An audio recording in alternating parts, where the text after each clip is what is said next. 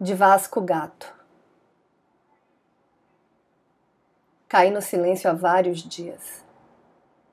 Quero falar-te das horas incandescentes que antecedem a noite e não sei como fazê-lo.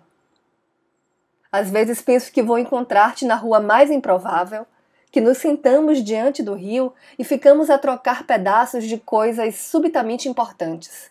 A tua solidão, por exemplo.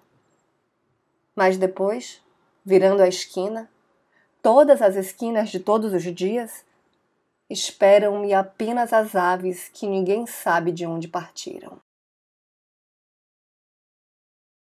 Eu sou Renata Ettinger e esse é o trago número 23.